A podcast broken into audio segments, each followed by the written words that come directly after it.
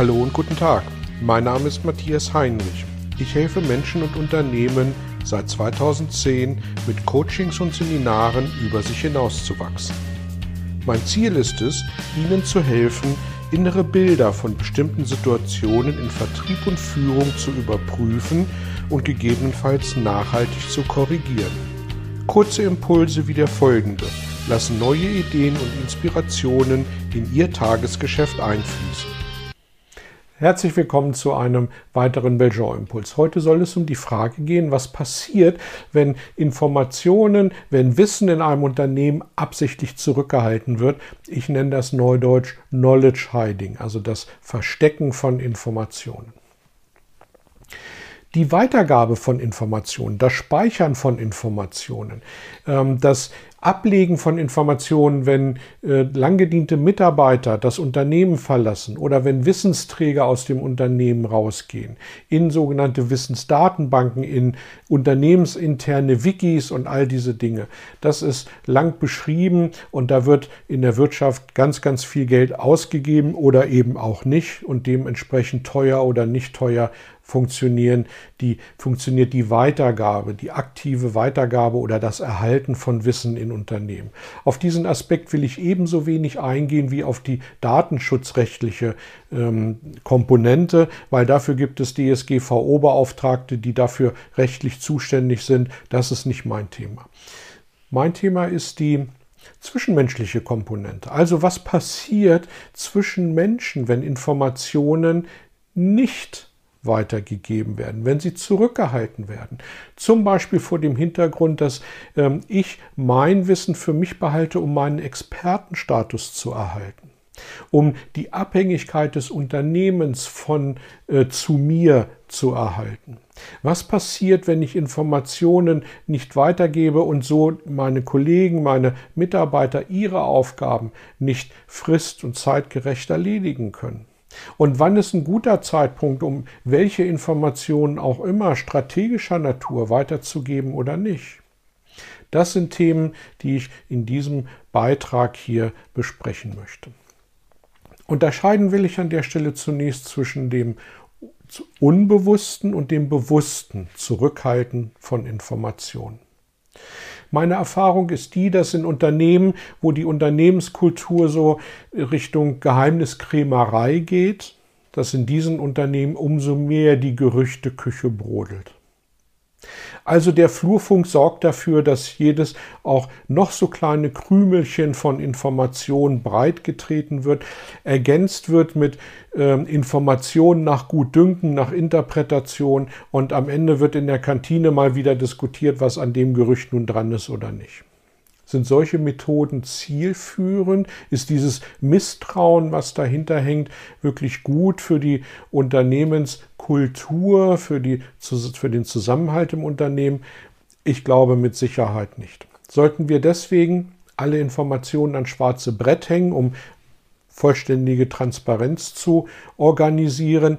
Ich glaube, das funktioniert auch nicht, weil jeder verantwortungsvolle Mitarbeiter weiß ziemlich genau, dass nicht alle Informationen im Unternehmen auf seinem Schreibtisch landen werden. Und er könnte sie ja am Ende auch gar nicht zuordnen, weil gewisse Rahmenparameter tatsächlich eben nicht allen Menschen in einem Unternehmen äh, zugänglich gemacht werden können und auch tatsächlich nicht müssen.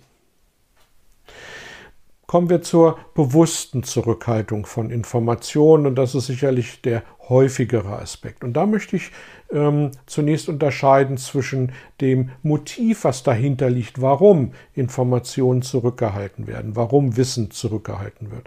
Das kann für mich ein manipulatives oder ein motivierendes Motiv sein. Und auch da zur Definition, Manipulation bedeutet für mich fremdbestimmt. Also ich bestimme, ob ich dir Informationen gebe und ich bestimme, wie du damit umgehst und damit steuere ich dich fremd. Motivation bedeutet für mich Selbstbestimmung. Wir erarbeiten uns ein gemeinsames Ziel und den Weg zum Ziel, den gebe ich frei. Ich gebe, soweit ich kann, die Informationen dazu und überlasse der Mitarbeiterin, dem Mitarbeiter selbstbestimmt den Weg äh, zu gehen, um dieses Ziel zu erreichen. Wenn ich also Informationen weitergebe oder nicht weitergebe, dann kann das einen motivierenden oder einen ähm, manipulierenden Hintergrund haben. Und das kann durchaus aus verschiedenen Perspektiven auch unterschiedlich beurteilt werden. Also Beispiel, ich gebe eine Information nicht weiter, weil ich das Gefühl habe, der Mitarbeiter verkauft diese Information an den Wettbewerb. Und den will ich mir natürlich vom Hals halten. Dann ist es gut für mein Unternehmen, diese Information nicht weiterzugeben. Andererseits ist es möglicherweise schlecht für den Mitarbeiter, weil der seine Aufgabe, die er verbunden mit dem Ziel hat, nicht erledigen kann, weil ihm notwendige Informationen fehlen. Und die Frage ist, wie können wir dieses Dilemma auflösen, was sich da aufbaut zwischen der einen Perspektive, die positiv fürs Unternehmen ist, und der anderen Perspektive, die möglicherweise negativ für den Mitarbeiter ist. Und der Schlüssel für mich in diesem Zusammenhang ist das Thema Vertrauen. Also, inwieweit bin ich in der Lage, dem Mitarbeiter Vertrauen zu schenken, dass die Information, die ich ihm gebe, von ihm im Sinne des Unternehmens gut und positiv behandelt wird. Und das Schöne an der deutschen Sprache ist ja die Feinfühligkeit. Wir schenken Vertrauen. Vertrauen ist also etwas, was überwiegend verschenkt wird, gegeben wird. Ich gebe dir das Vertrauen, dass du mit dieser Information gut umgehst. Vertrauen ist also einem Großteil auch etwas Absolutes. Ich kann nicht situativ vertrauen und in anderen Situationen nicht vertrauen, weil Vertrauen ist etwas, was ich dem Menschen als Person gegenüberbringe und nicht einer Aufgabe, die er gerade ausführt oder nicht ausführt. Und deswegen ist Vertrauen für mich der Schlüssel, um ähm, Informationen gut weiterzugeben, Wissen gut weiterzugeben. Und das Vertrauen ist eine gesunde Basis, um zusammen mit Verantwortung und mit Vollmacht die Menschen so auszustatten, dass sie selbstbestimmt ihre Ziele, unsere gemeinsamen Ziele erreichen können. Das Gegenteil davon ist Misstrauen. Und Misstrauenskultur ist keine Kultur, die auf Motivation beruht. Misstrauenskultur ist etwas, was, wie ich eingangs schon beschrieben habe, dazu führt, dass die Gerüchteküche brodelt und viel Energie unnütz in negative Themen verschwendet wird, weil die nicht zielführend sind, weil wir wissen ja nicht, ob sie stimmen oder nicht. Was kann ich jetzt tun, um für mich eine Sicherheit zu bekommen, auch Vertrauen zu schenken?